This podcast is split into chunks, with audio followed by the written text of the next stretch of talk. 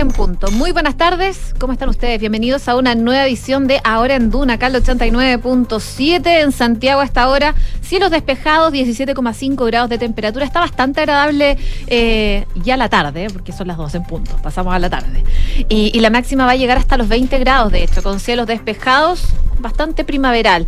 Eso sí, no va a durar mucho porque ya mañana llegan las nubes, la máxima va a ser de 16 y el jueves, como decía Nico ayer, probablemente vamos a tener precipitaciones débiles, pero algo de agua va a caer. Y si lo dice Nico, algo Así cierto es. debe ser. Que, Así se, que, es. se, que se la jueguen Nico. dices Claro, tú. ¿Cómo están, chiquillos? Bien, ¿y ustedes cómo Oye, eh, es que en Santiago, supuestamente, según la dirección meteorológica, son pocas las gotitas Mm. del jueves, pero más en la zona centro-sur, ya más hacia el sur, eh, hay lluvias que va a durar toda la semana, ¿eh? de, de, de hecho, de Rancagua hacia el sur, digamos, Talca, Chillán, Concepción, Temuco. Hay pronóstico de lluvia para miércoles, jueves y hasta viernes, Valdivia, Puerto Montt. En toda esa zona va a llover.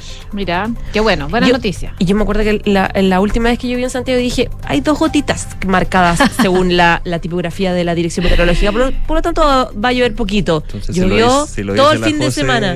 que- Llovió todo el fin de Y llovió semana. súper fuerte. Me acuerdo que, no, creo ¿Pero que fue qué? un día, pero muy intenso. No Fue el sábado. Sí, fue un sábado, pero muy El viernes intenso. la, el y era viernes en como- la noche, sábado en la madrugada y parte de la mañana también. Es que hay que recordar que eh, el, el pronóstico siempre va cambiando permanentemente, cambia con las horas. Entonces Como te la podemos vida. decir un día que va a llover poquito y otro día va a venir un diluvio. Sí, así que bueno, va, va- van a caer gotas. Eso es lo que podemos decir. Eso sí.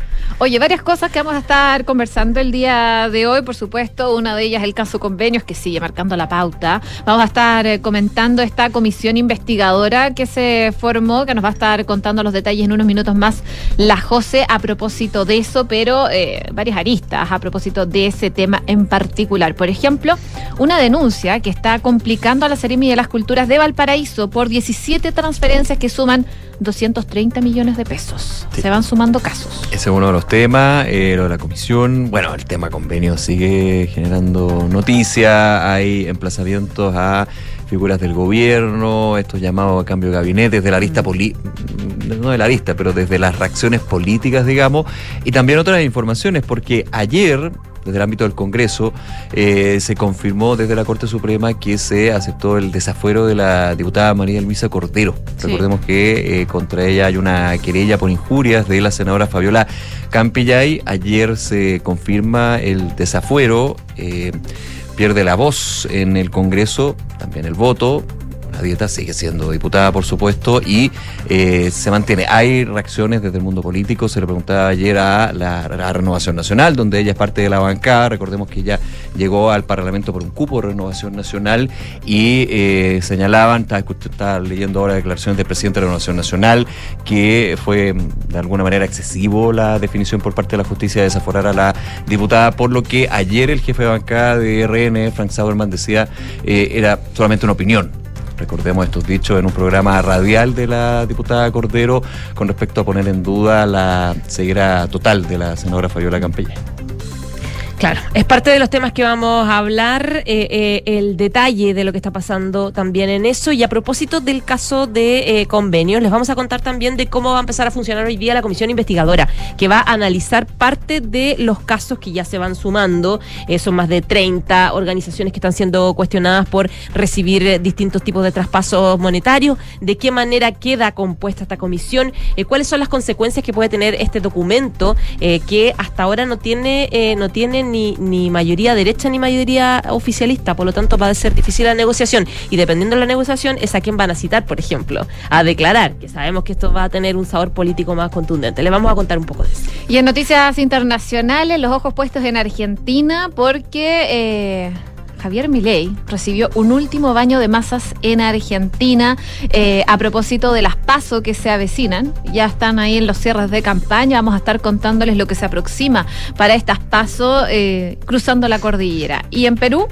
eh, parlamentarios están presentando un proyecto de ley para adelantar las elecciones a 2024, algo que ya se viene hablando hace un buen rato, pero eh, a lo que apuntan principalmente en el Congreso es al desprestigio que tiene esa institución en el país para adelantar las elecciones. Vamos a ver si lo logra. De la economía, inflación. Sí. Lo estábamos esperando, ayer lo anunciábamos. Sí, de julio, que estuvo sobre lo esperado, se esperaba un 0,2%, finalmente fue un 0,4%, pero eh, ya va cumpliendo una tendencia consolidada de, de moderación el IPC. Así que, bueno, buen- dato igual, bueno, 0,4, pues recordemos que estábamos bastante más arriba y, bueno, ahí les vamos a ir contando que se saca el limpio de este nuevo dato de inflación. Y como siempre, tenemos la pregunta del día que ya está disponible, está en nuestras redes sociales y tiene que ver con lo que le vamos a contar de Cordero. La Corte Suprema confirmó el desafuero de esta diputada independiente RN por los insultos a la senadora Campillay. La parlamentaria quedó suspendida y seguirá el juicio en su contra por injurias. ¿Qué te parece? Te dejamos cuatro alternativas. Debería ser destituida, ya pidió disculpas, renovación nacional, es responsable o no lo sé. Vota con nosotros. Y está con nosotros Quique Yadar. ¿Cómo estás, Quique? Bien, ¿y ustedes? Bien, todo bien. Qué bueno. Vamos con los titulares. Vamos.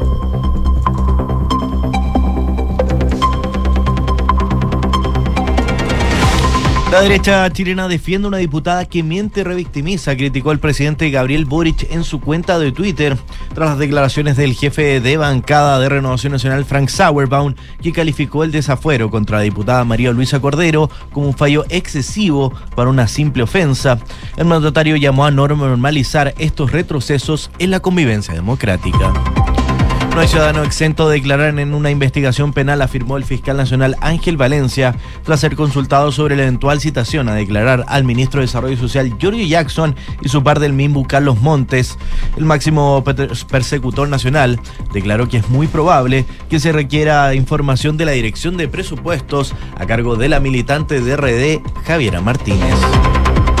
La inflación superó las expectativas, pero la medición en 12 meses se modera por octava vez consecutiva.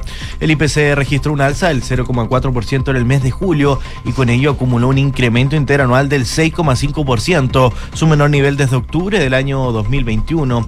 Entre las divisiones con alzas en sus precios destacaron los alimentos y bebidas no alcohólicas en un 1,2%. El ministro de Hacienda, Mario Marcel, se refirió al índice de precios del consumidor de julio informado esta mañana, asegurando que la cifra va en línea con lo que se ha estado proyectando para este año.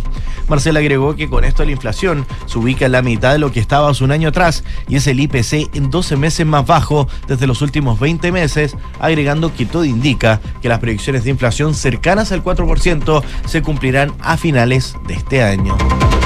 El gobierno debe simplificar el proyecto de pensiones, fue el llamado del diputado y presidente de la democracia cristiana Alberto Undurraga en conversación con Duna en Punto. Sobre la distribución, afirma que si se respeta el principio donde una parte del porcentaje va a solidaridad y otra a las cuentas personales, tienen nuestro voto. El timonel de la ADC criticó a la oposición por estar cerrada a que toda la distribución sea las cuentas individuales. El vicepresidente del Consejo Constitucional, Aldo Valle, calificó como imprudente la reunión que sostuvo la presidenta del Consejo Constitucional, Beatriz Evia, con el alto mando de carabineros para informarle del avance de los temas que involucran a la policía uniformada en el proceso constitucional. En ese sentido, el ex rector calificó que las reuniones por separado con determinadas instituciones no contribuyen a la transparencia, agregando que no es posible distinguir que sea una reunión personal cuando se tiene un cargo. Nadie puede desdoblarse cumpliendo una actividad como esta. El presidente del Colegio Médico, Patricio Mesa, se refirió a la reunión que sostuvo ayer en el Consejo Asesor del MinSal. Informó que si todo sigue bien, van a suspender pronto el uso de mascarillas en los establecimientos educacionales. Mesa informó además que en el encuentro se informó que se iba a dar plazo de una semana más para luego comenzar a desescalar en varias medidas, entre ellas el uso de mascarillas adentro de la sala de clases. China registró la mayor caída de exportaciones desde la pandemia y su recuperación se enfría cada vez más. Los envíos al exterior descendieron un 14,5% frente al mismo mes del año anterior, mientras que el superávit comercial marcó una reducción interanual del 15,7%. Muchas gracias, Quique. Gracias a ustedes. Nos vemos. 12 con 8 minutos, bueno, lo adelantábamos hace algún ratito atrás, al principio del programa, sobre la situación de eh, la doctora Cordero, la parlamentaria, porque la Corte Suprema confirmó el desafuero de María Luisa Cordero, que ella es independiente, pero de la bancada de Renovación Nacional. Esto a propósito de unos dichos que tuvo eh, la parlamentaria eh, respecto a la senadora Fabiola Campillay. Esto se remonta hace un buen rato atrás, en marzo aproximadamente, donde ella eh, trata eh, y asegura en el programa de radio que tiene, en El Conquistador, que Campillay no es totalmente ciega dice se descubrió que ve. Y eso ha generado una serie de reacciones a propósito del desafuero que se anuncia el día de ayer. Claro, esto recordemos que viene de marzo, porque esas declaraciones que tú mencionas de la diputada Cordero fueron en el mes de marzo. Y eh, claro, hoy día tuvo su capítulo final en realidad, en, ya la concreción de este desafuero, es decir, ella ya puede ser procesada como cualquier ciudadano normal, sin fuero, sin derecho a fuero. La Suprema ayer en la tarde eh, anunciaba que confirmó este desafuero por injurias en contra de eh, la diputada a propósito de la eh, acusación y la querella que presentó la senadora Fabiola Campillay y se confirma entonces la decisión que había tomado anteriormente en junio pasado de la Corte de Apelaciones de Santiago respecto de lo mismo.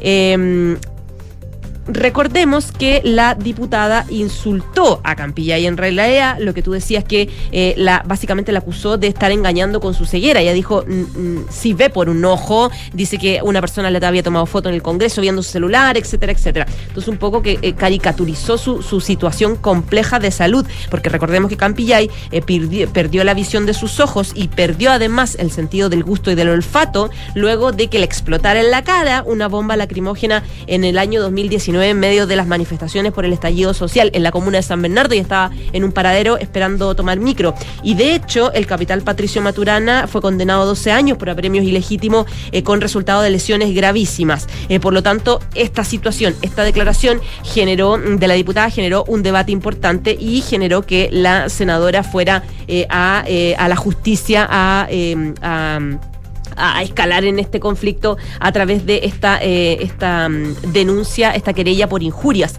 Eh, ¿Qué pasa en RN? Porque esta diputada no es independiente, es independiente RN, es decir, fue por el cupo de, RN como diputada, es parte de la bancada de RN. Eh, eh, ser parte de la bancada significa que desde que te, almuerzas con ellos en reuniones de bancada, te coordinas con los temas, eh, puedes hablar, puedes votar en, función de representatividad de la bancada, es decir, tienes hartas hartas características que, que, le sirven tanto a la bancada de RN porque suma más votos, como a ella también como diputada, parte de un, un grupo de parlamentarios parlamentario. Y eh, en RN, en la interna, la verdad es que están súper divididos, porque por una parte tenías, y tú, tú lo mencionabas, Nico, eh, una declaración que hacía el diputado de RN, Franz Sauerbaum, que decían que eh, esta decisión de la Suprema es súper exagerada, porque si bien solamente fue un, insulto, dice, si bien fue un insulto que se lamenta, por muy hiriente que fuera, no constituye delito y que por lo tanto no se justifica que sea tan grave y que se trate como si hubiese generado o se hubiese cometido un delito.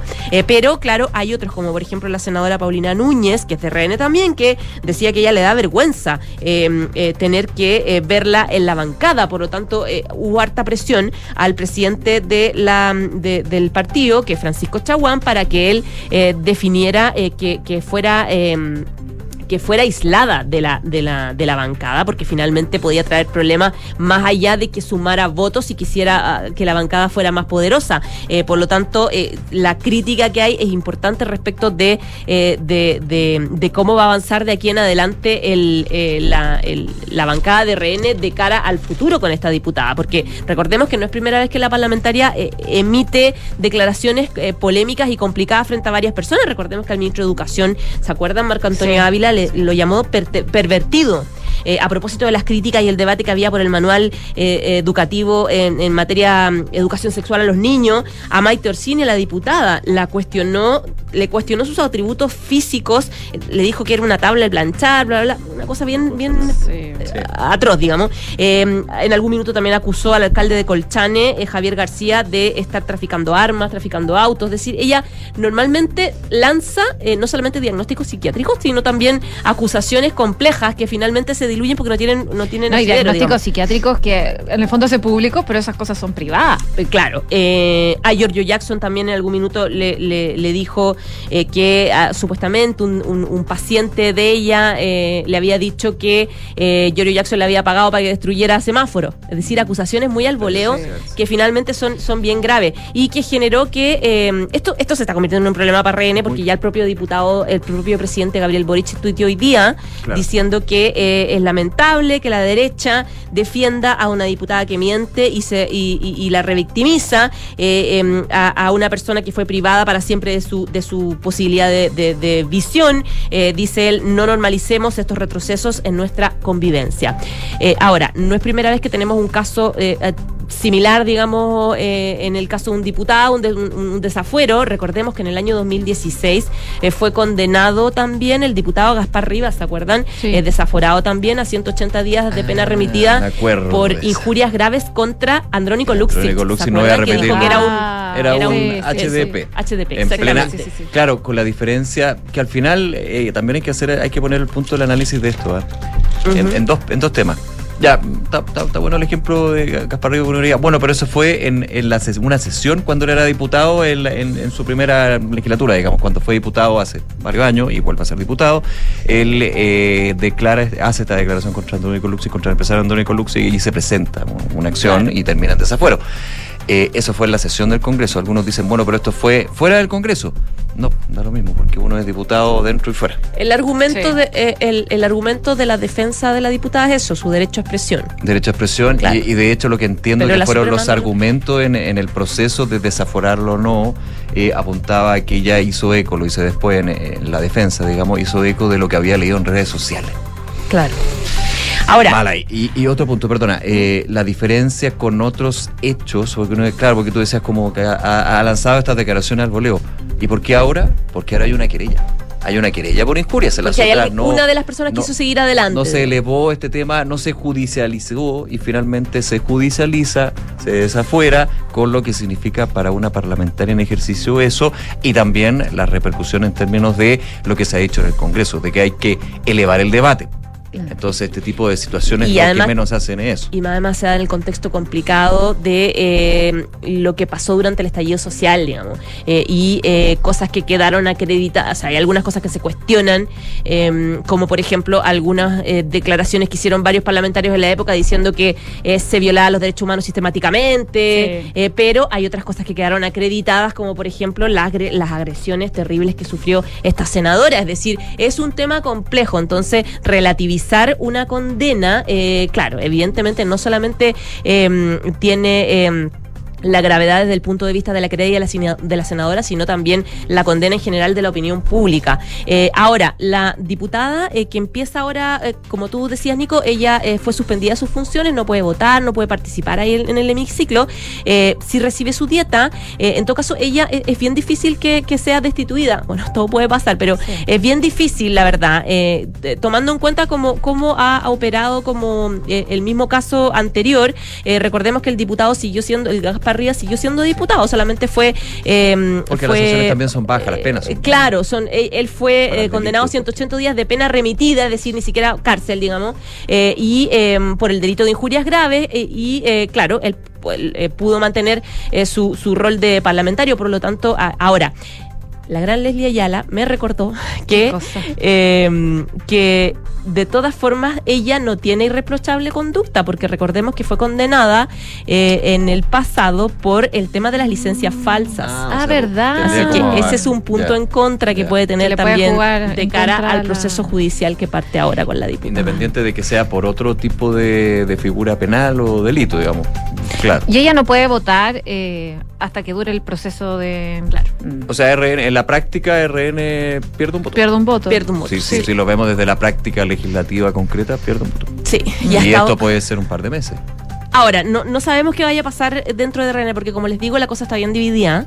Eh, de las si posturas frente a este Exacto, caso. así que podría pasar, podría sa- pasar que en algún minuto ella, por lo menos temporalmente, la bancada decida aislarla de la bancada mientras se desarrolla el proceso judicial que eh, por la presión que está recibiendo ahora Eso. RN, la directiva, eh, a propósito de, de este proceso que comenzó. Ahora, si uno se queda con las declaraciones, por ejemplo, del presidente de Renovación Nacional, el senador Chaguán estaba revisando en una entrevista a. Canal 24 Horas, dice, yo creo que no ha meditado un desafuero.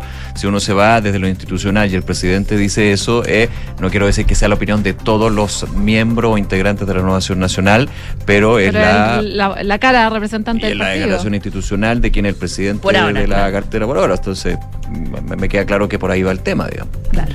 Bueno, Vamos hay, a que ver. hay que ver cuánto aguanta la Sí, presión. ayer, a- ayer, ayer, y, y- de hecho se ve un tema complejo. Justamente estaba al aire y estaba escuchando reacciones del Congreso porque aparecieron distintos parlamentarios y al final como que se sacaban muchas cosas.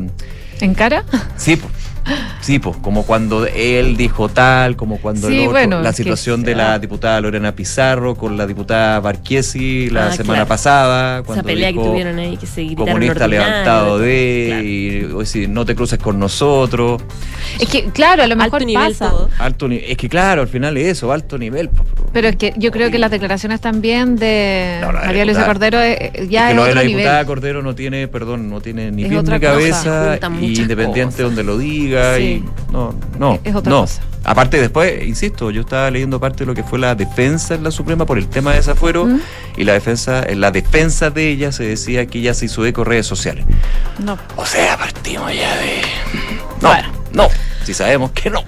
12 con 19, cambiemos de tema porque están pasando varias cosas en el Congreso, de hecho, y eh, ayer lo comentábamos que se iba a constituir la comisión investigadora eh, por el caso de eh, los convenios. Así que la Cámara de Diputados finalmente ayer se constituyó esta comisión investigadora sobre los traspasos de recursos a fundaciones, ya están los nombres, pero el panorama, ¿cómo se ve, José? Claro, se ve em, medio peleado, la verdad. Recordemos que ya han pasado 53 días, 53 días Harto desde que salió esta publicación, ¿cómo pasa el tiempo? Yo ayer decía un Eh, mes, pero es mucho más de un mes. Claro, no, claro, ya ha pasado harto tiempo de la publicación de este medio de comunicación de Antofagasta Timeline, eh, que eh, hablaba de, eh, la, pri- por primera vez se hablaba de las transferencias desde el MIMBU a esta organización Democracia Viva, de la entonces eh, pareja de la diputada de RD, em, em, Catalina Pérez, por el monto de 426 eh, millones de pesos. De esa publicación ha corrido mucha agua bajo el, puente, ya hay 19 investigaciones de la Fiscalía en 11 regiones y más de 37 fundaciones. Yo creo que me quedé corta porque se han actualizado Sí, varias en, los últimos, en las últimas horas. Sí, Em, 37 ayer decía el fiscal nacional 37, acá. claro. Aquí en Dura. Eh, hay una comisión investigadora que ya ayer ya eh, nombró a sus representantes. Hace rato que venían los parlamentarios que querían hacer comisión investigadora. Había partido el Frente Amplio, eh, el partido el PDG, RN. Bueno, al final se juntaron todos, hicieron una gran comisión investigadora representante de todos los sectores y eh, que va a empezar mañana a trabajar. Eh, tienen que indagar todo lo que puedan, investigar todo lo que puedan sobre los traspasos irregulares desde el Estado a las fundaciones. Se nombró a 13 representantes, tienen 60 días para formar, eh, para hacer un informe y... eh, ya están pensando, hablaba con algunos parlamentarios miembros, sobre todo de- desde Chile Vamos, que son los que tienen una ofensiva más, más craneada, digamos, eh, ya están pensando a quiénes van a citar. Y eh, me decían que los primeros hasta ahora, obviamente ho- hoy día se juntan ya formalmente, por lo tanto hoy día en el almuerzo van van a coordinarlo más, pero hoy día se constituye. claro, pero en la previa un poco lo que me decían es que quieren, los primeros que quieren citar a declarar son los directores, la actual directora de presupuesto Ya. de la DIPRES, Javiera Martínez, y el anterior director de presupuestos, Matías Acevedo, del gobierno anterior, digamos, de, de- de Sebastián Piñera, eh, para saber y que se explique bien por qué se bajaron los estándares en la entrega de platas del Estado, y ahí empieza eh, uno de los temas de la polémica y razón por la cual el gobierno y la administración ha estado defendiendo tanto a Javiera Martínez, etcétera, etcétera. Pero lo que me decían es que en el foco, por ahora, de ir a declarar, a citarlo en esta comisión investigadora, es Javiera Martínez y su antecesor.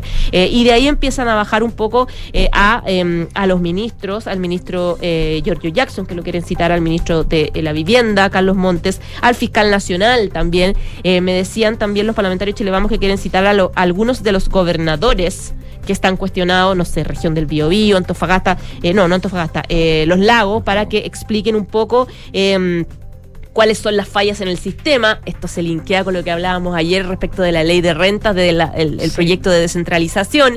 Eh, eh, se linkea automáticamente con la ley de presupuestos 2024. También. La verdad es que está todo súper, súper linkeado y súper complicado. Ahora, que- ¿quién va a poner la tabla del- de, quién va a ser el primero? Porque, claro, eso va a ser un desfile, la verdad, cuando vaya Giorgio Jackson a, a declarar, si es que va a declarar, eh, cuando vaya la directora de presupuesto. La verdad es que esta comisión va a tener harto, va a dar harto, digamos, que hablar. Eh, pero, ¿cómo se va a hacer esta tabla? Eso lo define el presidente de la comisión. ¿Y quién va a ser el presidente de la comisión? Depende de los votos. Necesita siete votos de estos 13. Y eh, hay cinco representantes de Chile Vamos, hay cuatro del oficialismo y hay muchos independientes y DC. Entonces va a ser clave, ponte tú, lo que Esos opinen. Claro, lo que opinen Rubero Yarzo, que es del PDG, eh, eh, eh, Eric Aedo, que es de la DC, eh, Ahumada, que es del PDG. Bueno, Ahumada parece que está a favor de, de citarlos a todos. Eh, y por lo tanto, a- ahí va, va, va- se va a ver un poco qué van a opinar. Bulnes también, que es independiente y es miembro. Eh, de, de qué lado van a estar? De citarlos a todos, a los emblemáticos, a los que no quieren verse vinculados como Giorgio Jackson, que el gobierno insistió que Giorgio Jackson no tiene ninguna vinculación, solamente fundador de RD, eh, o, eh, o eh, se va a citar a gente más específica que están en medio de la investigación. Ahora, yo he hablado con algunos oficialistas de, de la comisión eh, que me dicen que están todos por citar a Jackson, ponte tú. Sumarlo también a la, a la lista sí de sí lo citaciones, citar. por lo tanto, eh, va, va a ser complejo que, que, que se salve de, de una, ¿Sabes de una solicitud yo? así. Que va a ser una comisión investigadora. Ahí me pierdo un poco en si tiene eh, extensiones o, o tiene límites de extensión las comisiones investigadoras. 60 días. 60 días, pero con prórroga entiendo, porque se puede ampliar. Ah. ¿Puede extender entiendo, ahí me Sí, equivoco. no, no sé si que. Bueno, creo que depende, depende cómo avance la cosa en Yo realidad. creo que si se puede ampliar, lo ampliarían, porque es muchísima información. O sea, estamos Claro. hablando de todo lo que está actualmente siendo investigado por la Y se van Fiscalía. sumando cosas día a día, además. Sí, po, sí. Y aparte se van sumando cosas porque ahora los emplazamientos van hacia la directora de presupuesto por el tema del Consejo de, de- de- de Auditoría y del proyecto de ley de presupuesto. Ojo, porque septiembre se presenta el proyecto de ley de presupuesto y esto va a ser como la el otro capítulo de esta historia. Claro, eso es lo que me decíamos, Sí. que en el fondo está linkeado con la ley de presupuesto y con la ley de renta. Y, y Eh, fíjate, ahora, espera, y, solamente un punto, eh, que sobre el tema de la directora de presupuesto, eh, se le preguntaba hoy día al ministro Marcel, que dijo que a su juicio era la mejor directora de presupuesto de la historia, eh, de la vuelta a la democracia. Él dijo que nos estaba blindando, él aduce a el tema de que a ningún director de presupuesto, recordando que Mario Marcel fue director de presupuesto, Sí. por ejemplo, Eh, claro, decía. no le tocó llevar a cabo un ajuste fiscal como el del 2022. Por eso Claro. él lo tomaba como el argumento. Y sobre el tema de si se ampliaron o no restricciones o no, todo este cuento del presupuesto, él dice, ojo que el- el- la mayoría de los convenios que están siendo puestos en duda son con el- la ley de presupuesto anterior. del- Claro. el vigente 2022, no el 2023 vigente hoy. Y de hecho, el dato es bien significativo. Dice, eso significó que en 2022, con las normas que estaban vigentes anteriormente, cerca del 60% de las transferencias de capital se ejecutaron con convenios con instituciones privadas. 60% de las transferencias de los gobiernos regionales con convenio. Con la ley de presupuesto 2023, la vigente hoy, esta situación cambió y cambió la dirección que hoy día la proporción de convenios para ejecutar transferencia de capital se redujo a menos de un 20%. ¿Por qué? Por lo que decíamos ayer, pues que en el fondo eh, la gran crítica era que los gobernadores tenían que estar a través de, de organizaciones, de terceros en el fondo, Claro, y no ejecutando sí mismos. Y ejecutar los presupuestos Y al él final dice, del nosotros hicimos fiscal". lo que pedían Eso, en el fondo, eso. de poder, de, de que pudiesen hacer ellos la pega ejecutora. Eh, y mira el resultado de eso. Por eso decíamos ayer que en el fondo esto va a mermar al- a los intentos de descentralización. Podría ser un retroceso importante de cara a la ley que está eh, eh, en, en el Congreso. que me imagino yo va a ser uno de los temas de esta comisión investigadora porque habría que dividirlo en trato o transferencias directas con convenios de seremías y gobiernos regionales que van por vías paralelas. Son distintas. Hay que ese punto de vista. Consecuencias de la comisión investigadora. Claro, uno dice no es, no es vinculante, en verdad, solo eh, eh, lo que hacen es terminar con un informe que le entregan a, a la opinión pública. El punto es que me decían desde Chile Vamos que dependiendo de los resultados podrían tener más argumentos para impulsar nuevas acusaciones constitucionales de este, de Por esta- de este responsabilidades documento. políticas. Por responsabilidades políticas que se, que se desprendan de este informe hacia algunos de los protagonistas que tienen la Chile Vamos en la, en la mira hace Hace rato, rato. ya no los vamos a nombrar. Y eh, también, obviamente, información que se le va a entregar nueva también a la fiscalía.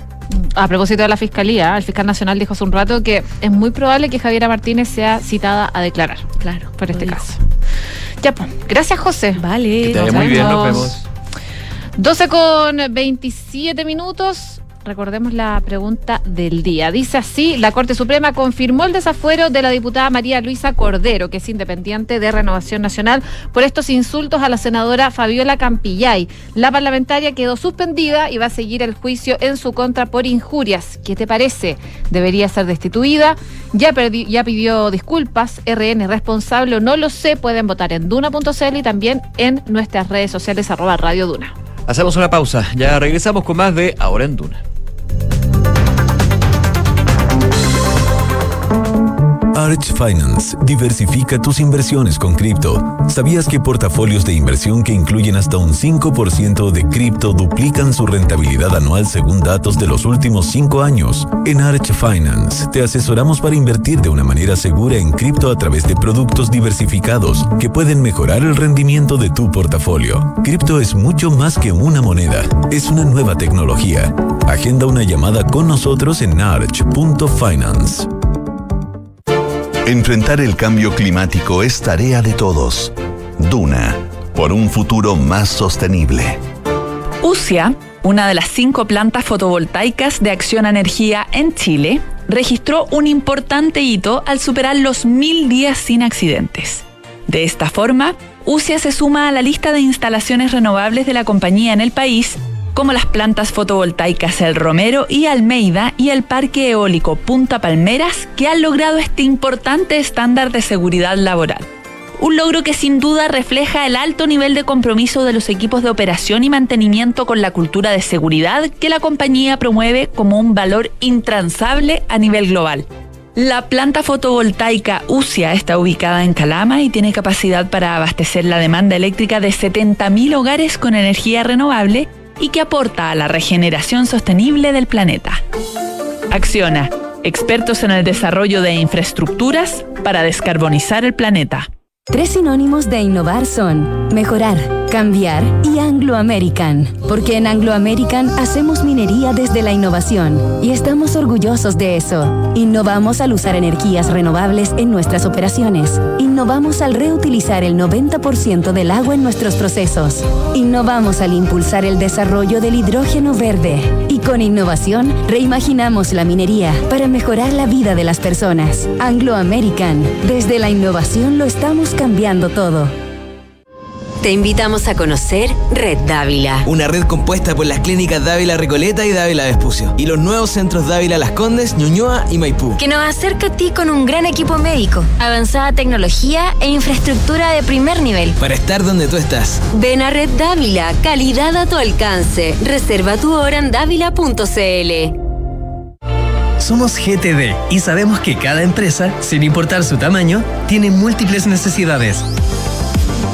Por eso, diseñamos soluciones que se adapten a sus desafíos y, por sobre todo, que nos permitan poner nuestra tecnología al servicio de cada una de sus metas. En GTD, creemos en las empresas y las acompañamos día a día, porque en el camino hacia el éxito vamos juntos. GTD, hacemos que la tecnología simplifique tu vida. Siempre me preocupo que nadie se suba con los pies con tierra en mi Toyota. Imposible prender un cigarro dentro. No, no, no, no, no. Y si lo veo un poco sucio, me doy el tiempo y lo dejo en peque. Nadie cuida mi Toyota como yo. Por eso Toyota me cuida. Toyota Connect, un nuevo servicio de app Mundo Toyota creado para tu seguridad. Rastreo GPS con cobertura internacional, control y estadísticas de conducción, bloqueo de arranque y mucho más. Adquiérelo en toyota.cl y actívalo en tu concesionario más cercano. Toyota. En pleno barrio El Golf se emplaza edificio Isidora y Benjamín de Inmobiliaria Hexacón. Una experiencia única de diseño, arquitectura y conectividad en una de las esquinas clave de Las Condes. Isidora y Benjamín es un proyecto boutique con exclusivos departamentos de uno y dos dormitorios, algunos con jardín privado y cuatro penthouse en el último piso. Conoce más en www.exacon.cl.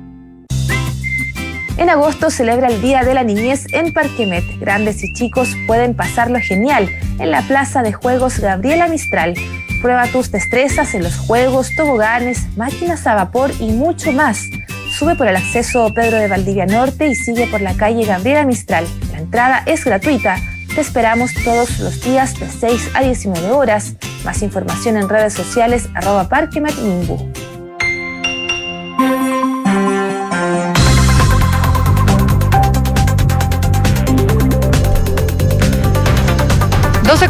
33 eh, minutos, estamos de regreso en Ahora en Duna. Nos vamos a revisar noticias del mundo, crucemos la cordillera, vamos a Argentina porque está todo pasando en ese país. eh, están eh, cerrando campañas de cara a las PASO y unas 10.000 personas se reunieron, de hecho, ayer en el estadio más moderno de Buenos Aires, que es el Movistar Arena. De hecho, ese, ese estadio estuvo reservado casi toda la semana para Luis Miguel.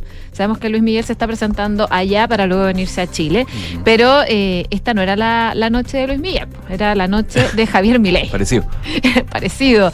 Era eh, de la derecha argentina. El diputado libertario que pasó de despotricar en televisión a levantarse como tercera fuerza para las elecciones de octubre ha sido el primer precandidato presidencial en cerrar su campaña para las primarias que se vienen este domingo. Cantó a los gritos en cada mitin, saltó, arengó por todo el escenario, le dedicó insultos al gobierno peronista y a la derecha también opositora. Eh, hasta ahí llegó su espectáculo, Milei, que, que conquistó el desencanto de un país en crisis, por supuesto, hablando de echar a patadas a la casa, a la casta política, eh, vender órganos y ofreciendo libre portación de armas se vistió de hecho ayer de político. Se puso corbata, se puso lentes y pidió el voto. Así que fue un político de tomo y lomo.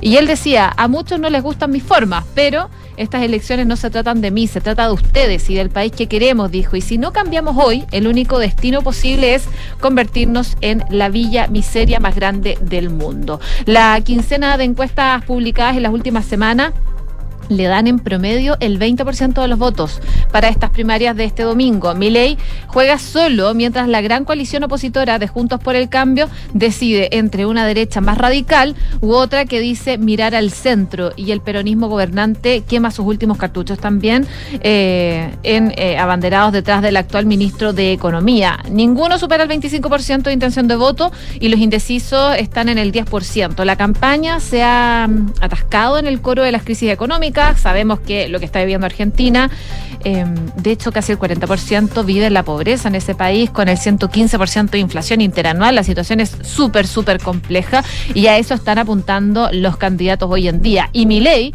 que se pasó el último año hablando de quemar el Banco Central, dolarizar la economía eh, o enfrascándose también en largos sermones sobre cómo reducir el Estado al mínimo, ha dejado de lado la- las cuestiones duras en busca de épica, así que eh, es parte de lo que fue su discurso. De hecho, eh, en su discurso se salvaron solo dos expresidentes, Carlos Menem, que gobernó entre el 89 y el 99, y Mauricio Macri que fue del 2015 al 2019, a quien calificó de outsider y como una oportunidad de romper con el sistema empobrecedor. En un guiño, por supuesto, al gran padrino de la coalición con la que compite por los votos y al expresidente que tomó un préstamo del FMI por 44 mil millones de dólares. Así que está bien al rojo la campaña en Argentina de cara a estas pasos que se vienen este domingo. Vamos a ver qué sale de eso, pero Pero están que pase con masa.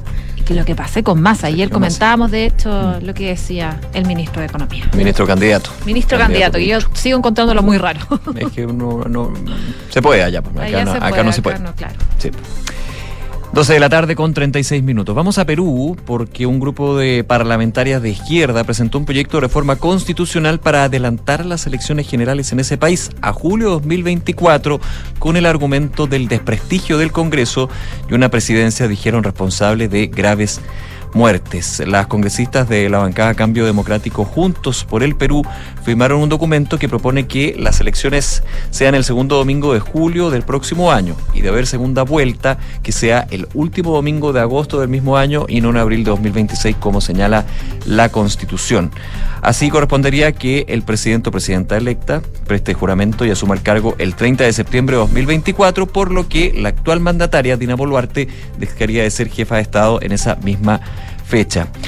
Eh, así, una de ellas, eh, de las parlamentarias, Susel Paredes, eh, se- señalaba adelanto de elecciones, razones, una presidencia virtual, responsable de graves muertes y un Congreso desprestigiado, alejado de la ciudadanía, que se vayan todos, nos vamos todos, indicó eh, en ese sentido una de las parlamentarias en su cuenta de Twitter junto con el documento legislativo, eh, añadiendo que el adelanto de elecciones es contra un gobierno acusado por crímenes contra los derechos humanos y que no tiene legitimidad.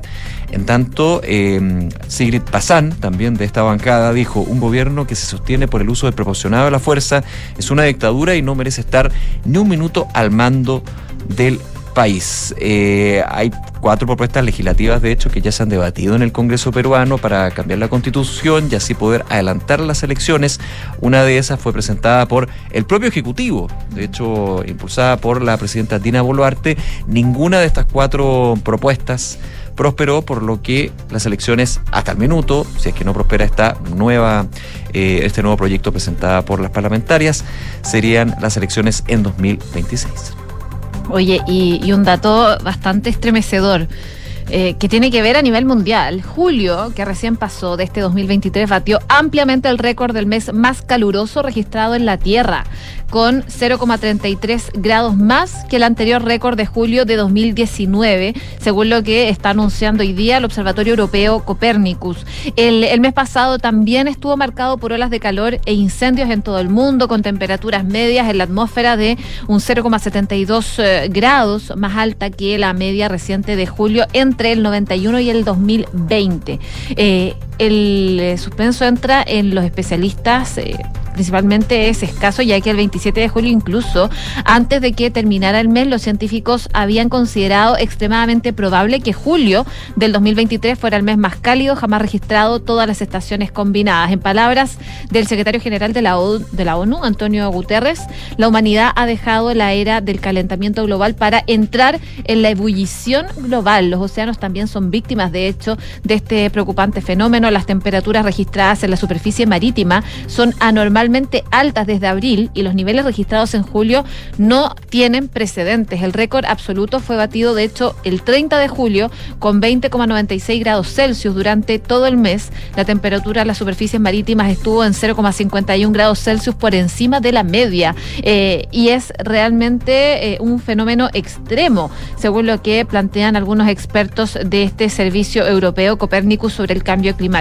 Así que hay una preocupación bastante grande. Grecia sufrió grandes incendios como Canadá, que por otra parte fue víctima de terribles inundaciones. Las olas de calor en el sur de Europa, en el norte de África, el sur de Estados Unidos y parte de China han sido realmente aplastantes. La red científica World Water eh, ya concluyó que las recientes olas de calor en Europa y Estados Unidos habrían sido prácticamente imposibles sin el efecto de la actividad humana. Copernicus también indica que el hielo marino antártico ha alcanzado su nivel más bajo en un mes, en el mes de julio, desde el inicio de las observaciones satelitales y un 15% por debajo del promedio durante dicho mes. Así que hay una preocupación bastante grande respecto a lo que es el cambio climático y eh, cómo se ha elevado la temperatura durante los últimos años. Pero se destaca que este mes que recién pasó, julio, ha batido récords. Incluso acá en Chile, Sí, estamos sí. en invierno, pero tuvimos una ola de calor impresionante. Sí. 12 de la tarde con 41 minutos. Vamos con noticias de la economía y claramente la inflación que la estábamos esperando es el dato de esta jornada. Vamos con el número porque el índice eh, de precios al consumidor, el IPC, que entregó el INE, llegó a 0,4% en julio, levemente sobre las expectativas de los economistas, que de hecho en la última encuesta de operadores financieros del Banco Central hablaba de 0,3%, algunos hablan también de 0,2%, bueno, termina en 0,4% el alza promedio en los precios. Sin embargo, la medición en 12 meses llega a 6,5%, con lo que se desacelera por octavo mes consecutivo y anota su menor nivel desde octubre de 2022. O sea, la mala noticia es que fue más de lo que se esperaba, levemente, más de lo que se esperaba. La buena noticia es que se sigue cimentando esta tendencia de desaceleración del alza en los precios en términos de la velocidad, porque sigue subiendo los precios, sí, pero en menor cuantía finalmente. El menor nivel de octubre de 2021 con una tasa anualizada de 6,5%. Recordemos que hasta el año pasado, cuando hablábamos de IPC a 12 meses, sobre 10. Sí. 11,25. Y ha cambiado 11, harto eso. Por ahí, claro. En tanto, en los primeros siete meses del año, el IPC acumula un incremento de 2,5, de 2,5%. Eh, en desglose, en julio, 6 de las 12 divisiones que conforman la canasta del IPC aportaron incidencias positivas, mientras que 5 incidieron de forma negativa y uno tuvo una nula incidencia. Ahora, entre las divisiones con alzas en sus precios, destacaron alimentos y bebidas no alcohólicas, recreación y cultura, mientras que las divisiones que mostraron caídas ca- eh, fueron por vestuario y calzado. Hay calzado con una baja de 2,7%. Dentro de alimentos y bebidas no alcohólicas, los principales aumentos fueron en las carnes, con un alza de 2,4%, hortalizas, legumbres y tubérculos, las papas ahí subiendo nuevamente 3%. De hecho, de los 76 productos que componen esta división, 43 tuvieron alzas, destacando la carne de vacuno que subió 3,5% en julio y las papas. Ojo, que subieron 20,2%. Hay un tema ahí con respecto a lo que fueron, entiendo, lo, el sistema frontal. La lluvia fuerte ahí en el sur, que evidentemente Afectó. tuvieron ahí un efecto con respecto a la oferta de, de papa en ese sentido. Ahora, eh, hay reacciones con respecto a este dato de 0,2% de eh, la inflación. Vinieron por parte del ministro de Hacienda, Mario Marcel, quien dijo que eh, este dato de inflación del séptimo mes del año va en línea con lo que se estaba proyectando para 2023. Son las estimaciones, eh, son bastante similares con las que tenían ellos. Y comentó que una de las sorpresas fueron los precios volátiles, perdón, fueron precios que son tradicionalmente volátiles, como son los paquetes turísticos, y un aumento importante también de los precios de las papas. Pero eh, el raya para la suba, el ministro Marcel era positivo con respecto a este dato porque decía que la inflación se ubica en la mitad de lo que estaba hace un año atrás, en la mitad. Es el IPC en 12 meses para abajo desde los últimos 20 meses. Desde noviembre de 2021 decía que no tenía un paro eh, de esas características y todo indica que las proyecciones de inflación cercanas a 4% a fin de este año se van a cumplir, decía de manera optimista, con los datos en mano el ministro de Hacienda, Mario Marcel. Oye, y hay nuevo método de pago en Chile. ¿Sabías, Nico? ¿Cuál? Apple Pay. Mira. Sí, porque, bueno, ya ha habido una evolución bastante grande de los medios de pago eh, que ha escalado bastante en nuestro país. De hecho, hace un poco más de una década era bastante difícil imaginar que uno pudiera pagar con el teléfono.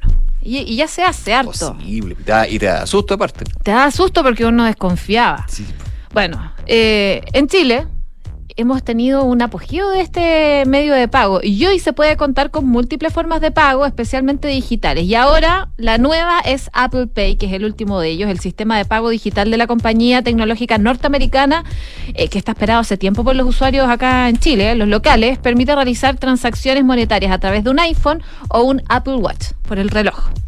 Eh, con más de 536 millones de usuarios alrededor del mundo, entonces eh, hoy día se puede empezar a usar. Yo la estaba probando, de hecho, recién, a ver si me funcionaba y ya está funcionando. Eh, en la tercera tuvieron una entrevista em, exclusiva con la vicepresidenta global de Apple Pay y servicios de Internet de Apple.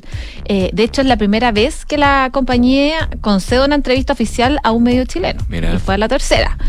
Y detallaron parte de esto. Dicen que están muy contentos con la aparición explosiva de este sistema de pago eh, y las fintechs a lo largo de Latinoamérica, con muchos socios que han integrado, dicen, nuestras plataformas para ofrecer una mejor experiencia a los consumidores. Y dicen en esta entrevista con la tercera que querían darle la posibilidad a los usuarios de iPhone de digitalizar las tarjetas que usan frecuentemente y sean estas de crédito o débito. Así que ya se puede empezar a usar Apple Pay, ya está habilitado en nuestro país, así que si son usuarios de iPhone pueden usar estas tarjetas digitales. Ahí en Eliminando la el plástico. eliminando el plástico. Ahí en la sección de wallet.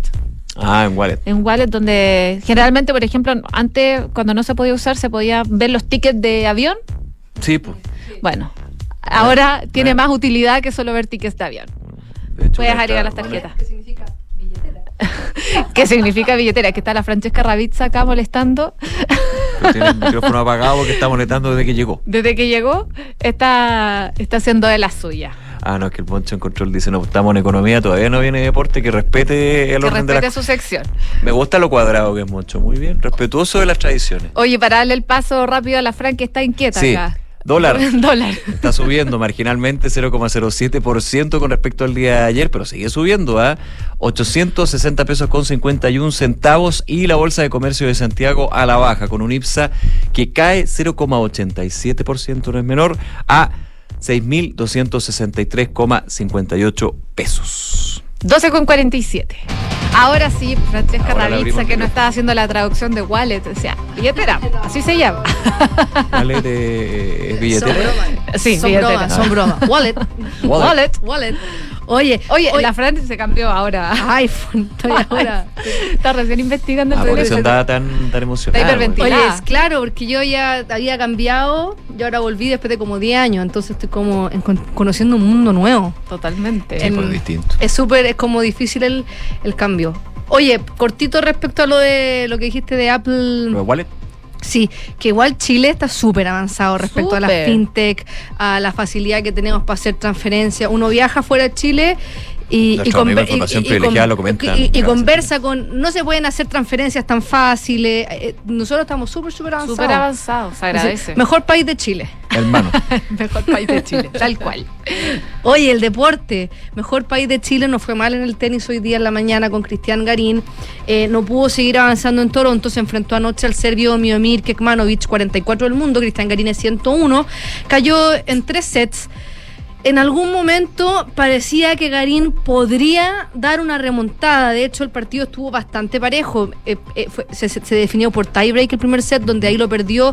Cristian Garín, más encima, quebró el último game que le hubiese dado la victoria de ese set al, al serbio, pero finalmente en el tiebreak como que se desinfló y no jugó con el mismo ímpetu que jugó el game anterior. Después ganó 6-4 el segundo set Cristian Garín y después perdió 6-4 el, tercer set. Así que estuvo bastante, bastante parejo. Eh, en todo caso, ayer lo comentábamos, no hay que chaquetear, eh, sabemos que, porque Harta gente ayer escribió, me, me escribió diciéndome que es verdad que no, que es verdad que, que todo el mundo chaquetea a veces a Cristian Garín que le falta cabeza, que no sé qué, y ahora uno podría decir, chuta, más de lo mismo, no pasa a primera ronda.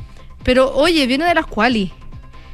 Le ganó a dos eh, tenistas que estaban también luchando por meterse al cuadro principal. Cristian Garín logró meterse al cuadro principal y este era su tercer partido en menos de una semana. Entonces también a veces se nos olvida porque nos quedamos solamente con el cuadro principal y de hecho eh, hay tenistas que parten jugando por su ranking eh, en, en- en octavos de final o en segunda ronda. Entonces es bastante meritorio lo que está logrando Cristian Garín, volver a los torneos Masters, volver a la competencia que es eh, un torneo Master, aunque tú vengas de las quali, no es lo mismo que jugar un ATP 250 por el tipo de tenistas que hay, por lo que significa la presión, ya desde el punto de vista, desde el público que hay, desde la infraestructura a la que te enfrentas, a los medios de comunicación, cómo se comportan. O sea, hay muchos más medios de comunicación cubriendo un Master 1000 que una ATP 250 por cosas lógicas, por la importancia y la envergadura del torneo. Así que todavía no hay, no hay mucha claridad de lo que se viene con Cristian Garín, pero seguramente se va a quedar en Estados Unidos viendo si se puede meter a las quali de Cincinnati para después también eh, seguir ahí entrenando en cancha dura. En tanto, Nicolás Yarri hoy día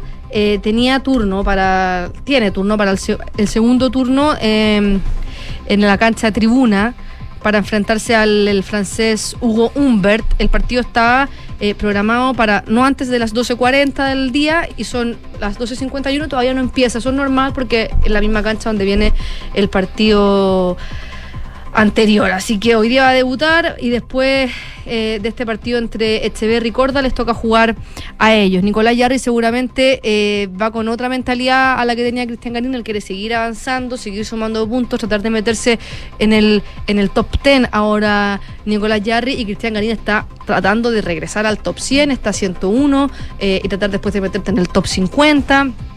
Pero, pero vamos bien, tenemos a dos chilenos en los Master 1000, aunque sean en las quali, pensando en lo que son la Copa Davis, las finales en septiembre que jugamos en Boloña. Y en el fútbol. ¿Qué pasó en el fútbol? ¿Alexis Sánchez o no? tenemos a Alexis Sánchez y tenemos a Mbappé también. ¿Con quién quiere que parta?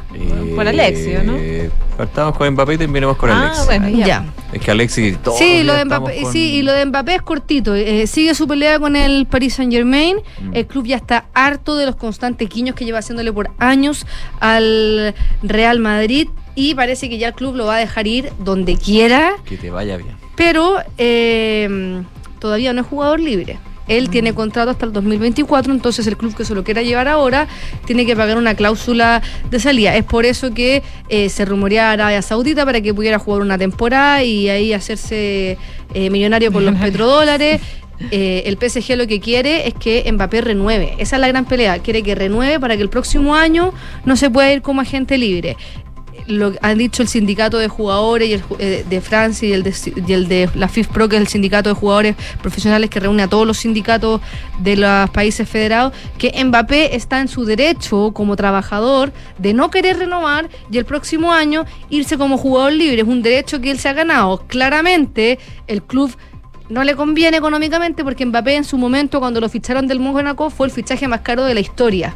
Entonces ahora toda la inversión que han hecho por Mbappé y que se va y, y quedarse con las manos peladas, claramente viéndolo desde una perspectiva de negocio, no es rentable para el PSG, pero el fútbol es un negocio que es distinto al resto de los negocios porque hay muchas emociones y, y si lo llevamos incluso Y es riesgoso. y es riesgoso, o sea, si uno se pone a ver Muy riesgoso. en la, en la bolsa, eh, la- los equipos que se transan en la bolsa y uno ve las caídas de las acciones, eh, tienen mucha relación con lo emocional, más que con, otra, con otras cosas. ¿Qué es lo que pasa? El Real Madrid estaría dispuesto a llevarse a Mbappé, pero ya le, le dijeron a Mbappé, eh, el primer paso lo tienes que dar tú. O sea, tú te tienes que sentar a, a conversar con el PSG, tratar de negociar tu salida. En esta oportunidad nosotros nos vamos a ir a la carga por ti sin que tú antes des un paso realmente para, para venirte para acá. Y el PSG, si es que no llega a acuerdo con ningún club, no tiene problema, y ya lo ha manifestado, de dejar en la banca a Mbappé una temporada más. Imagínate Mbappé en la banca. Una temporada, N. Claro, porque él tiene contrato hasta junio del 2024 y de hecho no participó en la gira asiática, que eso también lo con- eh, estuvieron a punto de, de denunciarlo como acoso laboral, del- no tex- te- te- te- te- eh, especificado así, pero claro, porque le, lo estás obligando a hacer algo y lo estás como castigando, que en este caso no lo estás llevando a la gira porque quiero que renueve. Bueno, no lo llevaron y además ya no está entrenando con el equipo titular de Luis Enrique, lo llevaron a entrenar con, con otras categorías para no ser parte del primer equipo. Y por lo que dice la prensa francesa, no tienen problema en gastarse la plata que se están gastando en su sueldo y no tener, tenerlo eh, en el primer equipo porque las relaciones están cortadísimas. No lo mismo con su hermano que viene de debutar en el primer equipo en la gira asiática con el PSG. La liga francesa parte este fin de semana. Las cinco ligas más importantes de Europa parten entre este fin de semana y el siguiente. Entonces la situación está bastante compleja, pero recordemos que el libro de fichaje se cierra el 1 de septiembre. La noche del 31 de agosto a la medianoche ya no se pueden seguir haciendo fichajes. Y en ese sentido vamos a Alexis Sánchez, que también está complicado con el tema de su renovación, porque por primera vez en su carrera europea, desde que llegó la temporada 2008-2009 al Udinese, Alexis Sánchez no sabe cuál va a ser su futuro a menos de un mes del cierre del libro de pases. Se le agota el tiempo, no está haciendo pretemporada y si bien él está entrenando en Italia ahora y está haciendo la, preparación física, eh, no está haciendo pretemporada de fútbol con ningún equipo que vaya a ser su equipo. Eh, la, Premier, la, la Premier, como les decía, la Ligue 1, la Liga de España, eh, la Serie A italiana y la Bundesliga parten eh, las tres primeras parten ahora este fin de semana y la italiana y la alemana parten el, el 18 de agosto. Ya lo rechazó el Arsenal. Con los equipos en los que él ha jugado y está tratando de volver, ya le dijeron que no. El Olympique de Marsella, que le había ofrecido renovar, ¿se acuerdan? Eh, y estuvieron ahí mucho tiempo en un tira y afloje, aumentándole también eh, su sueldo. Eh, finalmente le dijo, "Mm, ya no, ya cerramos tu toda- momento". claro, ya cerramos todas las plazas salvo el lateral. No, lo siento, tu hora pasó. Claro, te lo agradezco, pero no ya. Te lo agradezco, pero no. Haciendo harta alusión a canciones. Se ofreció al Barcelona, un poquitito ahí, eh, viendo que se fue Dembélé, eh, haci- haciendo alusión a que él es amigo de Xavi, fueron compañeros de equipo cuando eh, jugaban en el Barcelona. La situación está bastante compleja ahí y eh, lo que está corriendo con más fuerza es una posible llegada al, al Inter de Milán. Tiene intenciones reales, sobre todo porque Alexis Sánchez llegaría como jugador libre, no tiene contrato vigente con ningún club. La salida de Detsko al Fenerbahce turco y la partida de Joaquín Correa, que es una de las grandes decepciones de Simone Inzaghi, el entrenador del Inter que lo trajo desde la Lazio, abren nuevamente la oportunidad para que el niño maravilla, que ya no es niño, vaya al Inter de Milán. Tampoco está Lukaku, que era un jugador que le quitaba la, la- la titularidad conjunto a la autora Martínez cuando ella- Alexis estuvo en el Inter y todo indica que por ahí podría ir la cosa. Eh, Alexis Sánchez quiere jugar Champions, lo hemos dicho mucho, el Inter está ahí. Pero si eso no se consigue, porque Alexis Sánchez está dependiendo de muchas cosas en el Inter, de que se muevan jugadores, el Galatasaray de Turquía también estaría corriendo con fuerza. Eh, su, su representante Fernando Felicevic tiene buenos contactos con el fútbol turco, jugadores de él han estado, Eric Pulgar ha estado también ahí, eh, Gary Medel, sin ir mal, jugó en el Fenerbahce. Hay chilenos que han jugado en la Liga Turca y de hecho opciones. tiene opciones, no, y que ha trascendido que hay jugadores que han jugado en la Liga Turca de la generación dorada, porque hay otros jugadores de los años, principios de los 2000, como por ejemplo Rodrigo Tellos, que hizo toda su carrera en Turquía. Pero cercanos a Alexis Sánchez hay jugadores y también ha trascendido que ya le preguntó a Eric Pulgar cómo es el Galatasaray, porque jugó ahí antes de irse en, eh, al Flamengo, si no me equivoco, eh, y estaría ahí contento. El Galatasaray, eso sí, juega desde la tercera ronda en Champions League, pero está armando un equipo mucho más competitivo, lleno de estrellas. Y en ese escenario, Alexis Sánchez tendría plata, y oportunidades de meterse a la fase de grupos de la Champions. Ya, hay opciones. Oye, lo de Mbappé, un segundito, que todos son señales, porque estaba viendo aquí eh, imágenes de cómo quitan la gigantografía del Parque de los Príncipes Sí. de Mbappé y cómo ya no está la camiseta del PSG La sacaron de ayer, Mbappé sí. en la tienda oficial. Ah, A ese nivel ya de... adiós. Y pasó, si no, se- pasó lo mismo con Messi, ¿se acuerdan? Pasó lo mismo Al con tiro Messi. sacaron las cosas Sí. de Messi en el... Y Neymar, que también podría irse, no han sacado su gigantografía y no han sacado sus camisetas. No, parece que es que ahí hay una relación distinta. Hay más cariño. Claro. Dice que eh, quiere el- un viejo amor, estaba leyendo. Bueno, así son las cosas. Gracias, Fran. Chao, nos que estén vemos. Muy bien, nos vemos. 12 con 59 tenemos que hacer una breve pausa, pero antes los invitamos a votar en la pregunta del día. La Corte Suprema confirmó el desafuero de la diputada María Luisa Cordero, que es independiente por RN, por estos insultos que propinó a la senadora Campillay. La parlamentaria quedó suspendida y va a seguir el juicio en su contra por injurias. ¿Qué te parece? Tienen cuatro opciones. Uno, debería ser destituida. Dos, ya pidió disculpa. Tres, RN es responsable. No lo sé, pueden votar en duna.cl y también en nuestras redes sociales. Hacemos una pausa y ya regresamos con más noticias aquí en Ahora en Duna.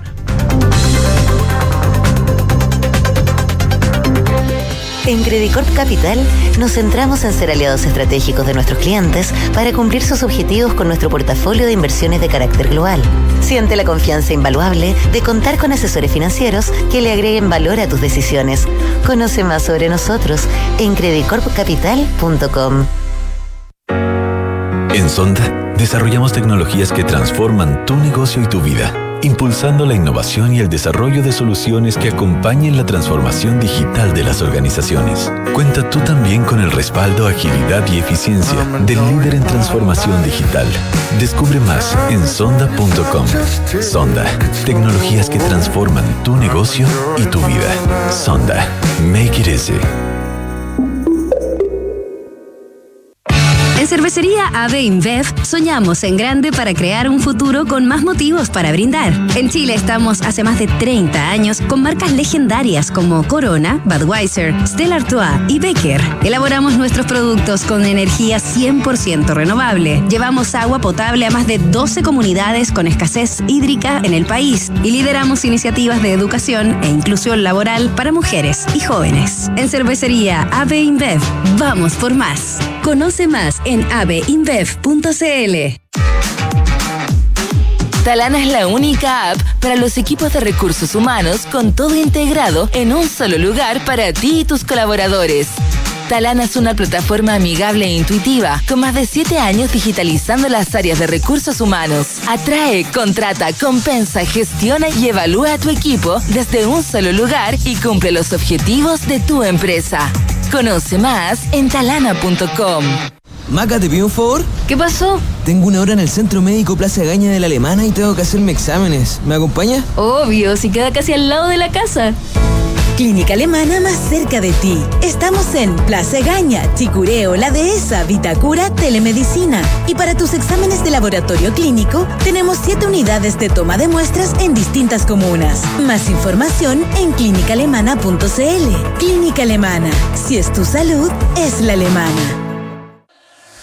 Estás en la carretera. Vas en la nueva clase A de Mercedes-Benz.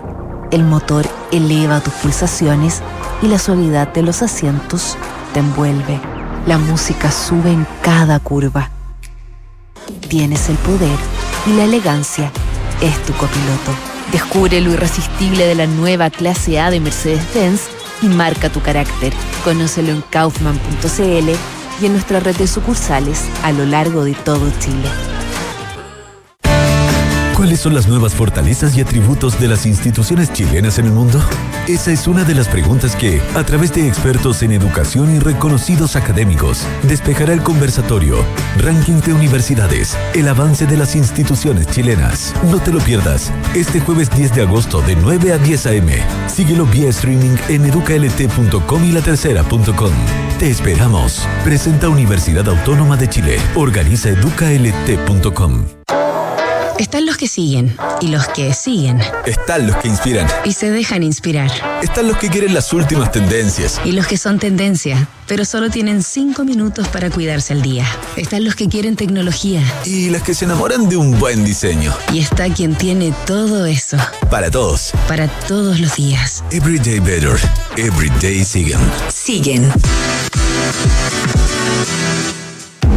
Los fondos mutuos que buscas para cumplir tus objetivos están en Scotia, premiados este 2023 por Morningstar y Premio Salmón, por su sólida gestión con asesoría experta y trabajo colaborativo para tus metas de inversión.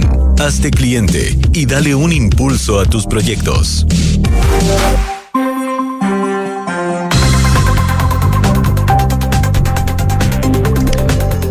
Entonces, una de la tarde con cuatro minutos. Estamos retrocediendo en el tiempo. Sí, Nico. estoy retrocediendo en el tiempo. No es bueno, hay que avanzar, hay que mirar hacia Hay adelante. que avanzar, siempre hay que avanzar. No, no es bueno quedarse en el pasado. Es verdad. Oye, y vamos con toda la información y lo que va a ser pasado, presente y claramente futuro. Futuro. El caso convenio. O los casos convenios. ¿no? Que ya va sumando varias aristas Sí. este tema, eh, pero habló eh, esta mañana el fiscal nacional, por supuesto, en el marco de toda esta indagatoria, el fiscal Ángel Valencia, y dijo que es muy probable que la directora de presupuesto, a la que se ha hablado mucho también durante estas últimas horas, Javiera Martínez, sea citada a declarar. Las palabras textuales que dio el fiscal es muy probable en algún momento se va a requerir información de su parte para determinar cómo se originó esta regulación presupuestaria. Es parte de lo que uno podría esperar, dice, que ocurra en este tipo de casos. No puede, eh, no puede instruirlo ni ordenarlo, pero es muy probable que eso ocurra. Es como de sentido común, dice el fiscal nacional, desde que, que Javiera Martínez tenga que ir a declarar en este, en este caso. Y luego que se diera también a conocer en la prensa que serían citados a declarar ya el ministro Jackson, el ministro Montes y también la directora de presupuestos dijo que no puede confirmarlo, tampoco puede descartarlo. Lo que sí puede sostener, dice, es que no vamos a citar a declarar a, ministros de Estado. eh, y directoras de presupuestos a través de la prensa. Eso se hace por la vía formal, por supuesto.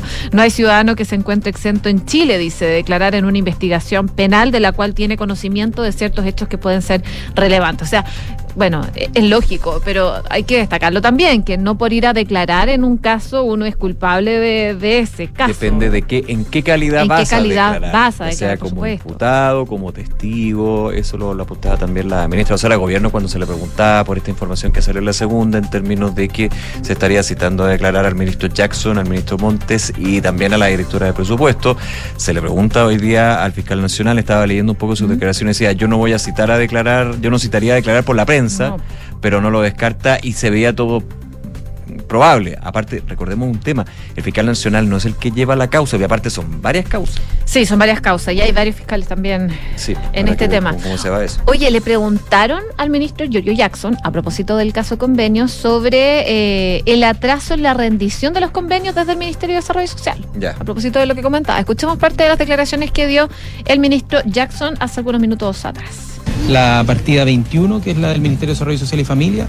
Expusimos los objetivos que tiene el Ministerio eh, y también alcanzó a comenzar a exponer en detalle ya la ejecución presupuestaria de la Subsecretaría de Servicios Sociales, la Subsecretaria Perales, y, y quedó pendiente para otras sesiones, porque se nos acabó el tiempo, las otras dos subsecretarías y los servicios relacionados al Ministerio, que son seis.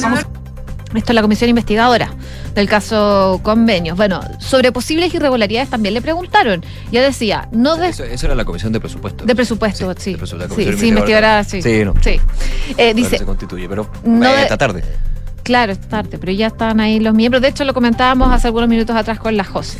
Eh, sobre la posible irregularidad en este caso, dice, no detectamos irregularidades en la planilla maestra, las únicas son dos, una en Atacama, denunciada por la senadora Proboste, la otra es relativa en Antofagasta, que ya está con un sumario administrativo, fue parte de lo que dijo el ministro Jackson a propósito de este caso convenio, que está dando muchísimo que hablar y que está teniendo ahí eh, varios puntos que hay que estar mirando con atención. Caso que se le ha preguntado a distintos líderes políticos, entre ellos eh, el día de hoy al expresidente Sebastián Piñera, que también se refirió en la entrevista en la tercera domingo que hizo Gloria Faúndes. Eh, habla de varios temas, pero también se le preguntaba sobre ese punto en esa larga entrevista que pueden revisar en la tercera.com.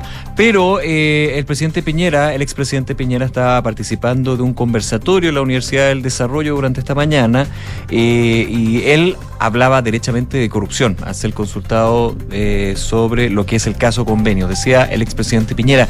Acá hay un problema mucho más profundo de corrupción de parte de agentes del Estado y también de representantes de las fundaciones, agregando que porque quien le entrega millonarios recursos a una fundación recientemente fundada, sin historia, sin experiencia, además se lo entrega en forma anticipada, al contado, desde el primer día, sin ninguna garantía. Detrás de eso, dice Sebastián Piñera, yo creo que hay corrupción. Se le preguntó también por las normas de probidad y transparencia durante este gobierno, y haciendo un poco también la comparación con lo que vivió él como mandatario. Eh, el ex eh, presidente dijo, yo creo que en esta materia, durante este gobierno se hicieron cambios en las normas de probidad y transparencia que las debilitaron, las relajaron, es la crítica que hace el expresidente de la actual administración en términos de las normas de probidad y transparencia. Ojo, eh, bien relevante entonces lo que dice el expresidente y uno de los temas que está ahí en el aire con respecto a este caso convenio que estamos comentando. Una con nueve. Oye, un tema que también comentábamos al principio del programa, pero que vale la pena actualizar, es lo que está pasando con la parlamentaria María Luisa Cordero. Ayer eh, la Corte Suprema confirmó que se aprobó el desafuero de la diputada en una querella por injurias con publicidad interpuesta por la senadora Fabiola Campillay. Claro, según informó el organismo, en decisión de mayoría, el Pleno del máximo tribunal, luego de escuchar los alegatos de ambas partes, determinó que se confirmaba la sentencia de la Corte eh, pasado de privó de inmunidad parlamentaria a la diputada Cordero, disponiendo su desafuero. O sea, finalmente desaforaron a la parlamentaria y eh, señalaron que en los próximos días se iba a dar a conocer el texto íntegro de esa sentencia. Recordemos que eh, fue a finales de marzo cuando la diputada Cordero aseguró que la senadora Campillay, quien perdió sus sentidos del gusto, la vista y el olfato al recibir un impacto de una bomba lacrimógena por parte de carabineros, no estaba completamente ciega. Eso fue lo que dijo la eh, diputada Cordero.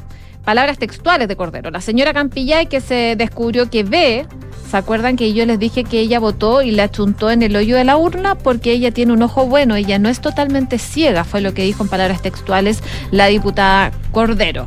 Eh, y ahí la senadora Campillay, eh, claro, eh, bastante molesta con esta situación, condenó las palabras de Cordero y pidió a la mesa directiva de la Cámara eh, que sancionara a la parlamentaria y se vio bastante afectada por esto. Bueno, se ha generado una gran discusión a propósito de eh, las palabras de la diputada Cordero y también la decisión de la Corte Suprema que confirmó el desafuero de la diputada por estas querellas por injuria de la senadora Campillay. Y respondió hace algunos minutos atrás la diputada María Luisa Cordero. Ella dice, Eh, acataré lo que se resuelva por la Corte Suprema, pero es inaceptable que a raíz de un comentario emitido en un medio de comunicación me encuentre hoy en día en un proceso de juicio de desafuero, que coarta la posibilidad de seguir representando a quienes me eligieron y especialmente se me imposibilite de ejercer mi rol fiscalizador en medio de la crisis de corrupción política más grande de nuestro país, donde sí existen delitos y cómplices que hoy gozan de impunidad, decía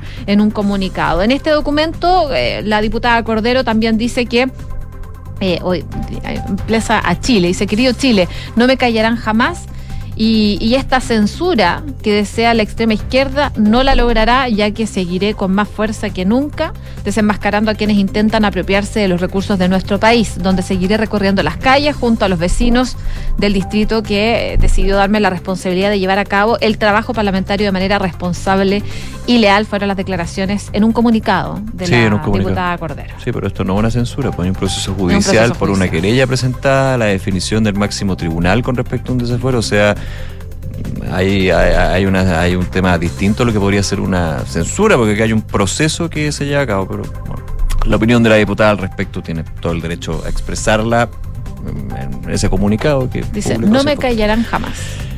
Sí. Una de la tarde con 12 minutos. Vamos a otro tema. Eh, oye, lo de las mascarillas, cómo vuelven los temas, los tópicos. Impresionante, Las ¿eh? discusiones.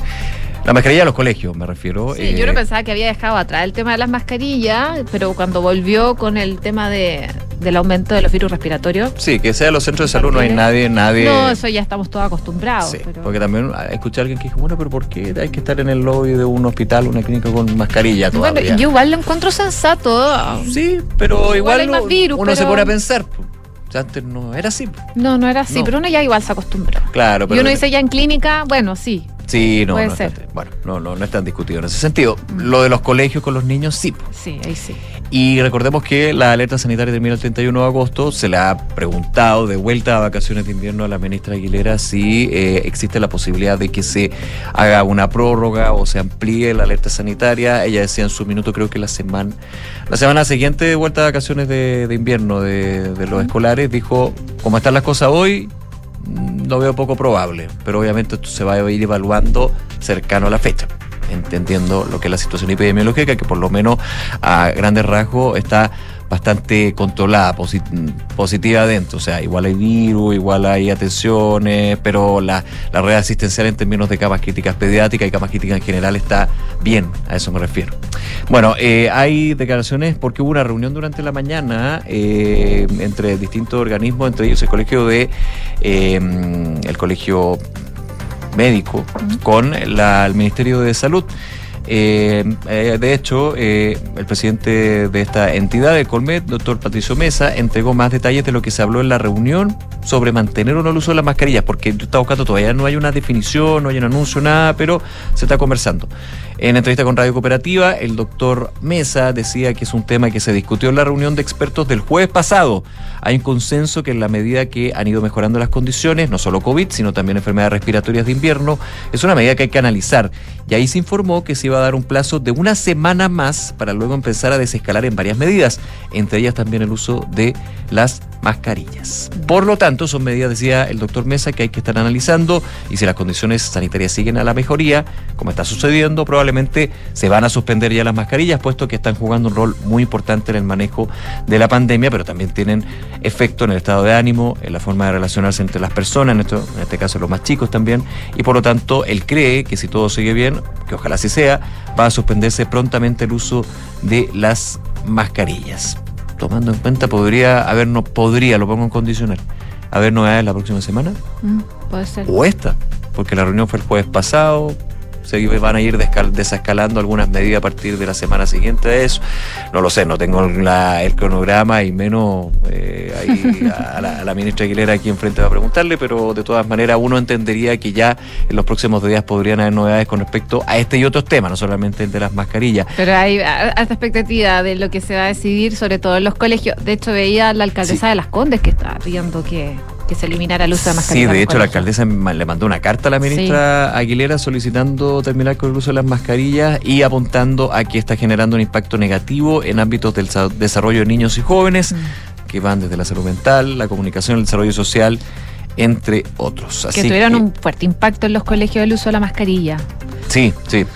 A ver, lo que está claro es que hasta el 31 está la alerta sanitaria. Si no se no hubiera ninguna novedad con respecto a la alerta sanitaria, la mascarilla de los colegios se terminan ese uno, ese viernes 1, técnicamente, en la práctica, digamos. Ahora, podría ser antes, podría ser esta semana, la próxima, la no sabemos, pero bueno, por ahora se mantiene. Oye, en los minutos que nos quedan, una con 16, quería contarles novedades sobre eh, el Ministerio de Economía, porque el CERNAC, el Servicio Nacional del Consumidor, realizó una consulta ciudadana para conocer la percepción que tienen los consumidores en general sobre la protección en materia de consumo. Y ahí se señaló que un 93% de las respuestas que esta actividad debería tener mayor facultades para poder defenderlos de mejor forma.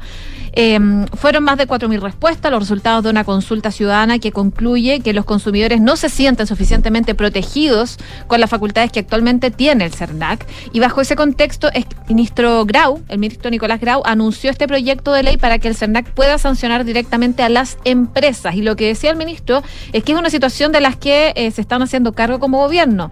En agosto se va a presentar este proyecto que va a otorgar mayores facultades eh, cuando las empresas, por ejemplo, incumplan la ley. Y además de esto, próximamente se ingresará al Congreso el proyecto de ley anunciado por el presidente Boric en la cuenta pública, recordando que se trata de un proyecto que busca fortalecer la gestión de reclamos y la modernización del CERNAC, todo esto para que puedan defender con más fuerza los derechos de las y los consumidores del país. Así que novedades vamos a tener este mes respecto a el CERNAC y su funcionamiento. Una con 17. Está con nosotros nuevamente Quique Yavar para revisar las principales noticias en los titulares.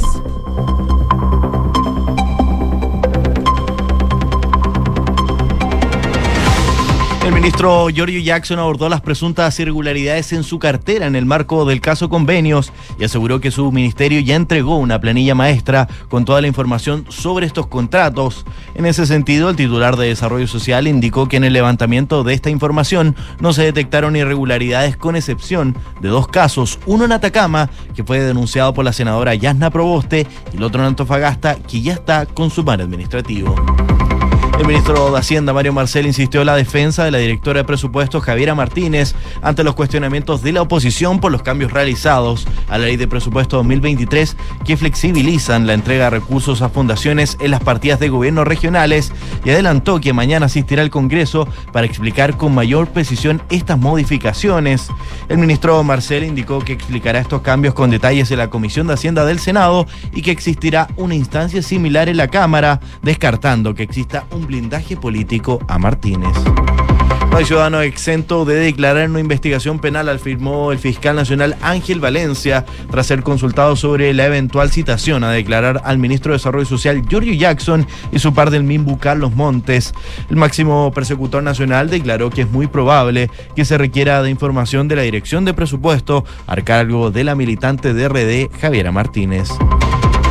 El expresidente Sebastián Piñera abordó hoy la crisis que enfrenta el oficialismo y el gobierno del presidente Gabriel Boric a raíz del caso convenios por las polémicas y millonarias transferencias de dinero fiscales hacia fundaciones. El exmandatario indicó que acá hay un problema mucho más profundo de corrupción de parte de agentes del Estado y también de representantes de las fundaciones, ya que quien le entrega millonarios recursos a una fundación recientemente fundada, sin historia, sin experiencia, además se lo entrega de manera anticipada, al contado y desde el primer día sin ninguna garantía y detrás de eso él cree que hay corrupción. El presidente de Brasil, Luis Ignacio Lula da Silva, afirmó hoy que la cumbre de la Amazonía inaugurada hoy en Belém supondrá un antes y un después en la historia de la región. El mandatario brasileño, anfitrión de la cita, aseguró que la zona en cuestión no es tesoro para ser saqueado, en donde los recursos pueden ser explotados en beneficio de unos pocos y vaticinó que la selva supondrá un pasaporte para que los países de la región establezcan una nueva relación con todo el mundo. Gracias, Quique. Gracias a ustedes. Una con 20 minutos. A esta hora en Santiago la temperatura marca ya los 20 grados, con cielos principalmente despejados. Y revisamos los resultados de la pregunta del día, que la voy a actualizar a continuación y que tiene que ver con el desafuero de eh, la diputada María Luisa Cordero. Dice así, la Corte Suprema confirmó el desafuero de la diputada Cordero por insultos a la senadora Campilla y la parlamentaria quedó suspendida y va a seguir el juicio en su contra por injurias. ¿Qué te parece? A esta hora va ganando, ya pidió disculpas con un 47%. Le sigue, debería ser destituida con un 37%. RN es responsable con un 13% y no lo sé, un 3% de los votos. La transformación digital de tu empresa nunca estuvo en mejores manos. En Sonda desarrollan tecnologías que transforman tu negocio y tu vida, innovando e integrando soluciones que potencian y agilizan tus operaciones. Descubre más en sonda.com, Sonda Make It Easy.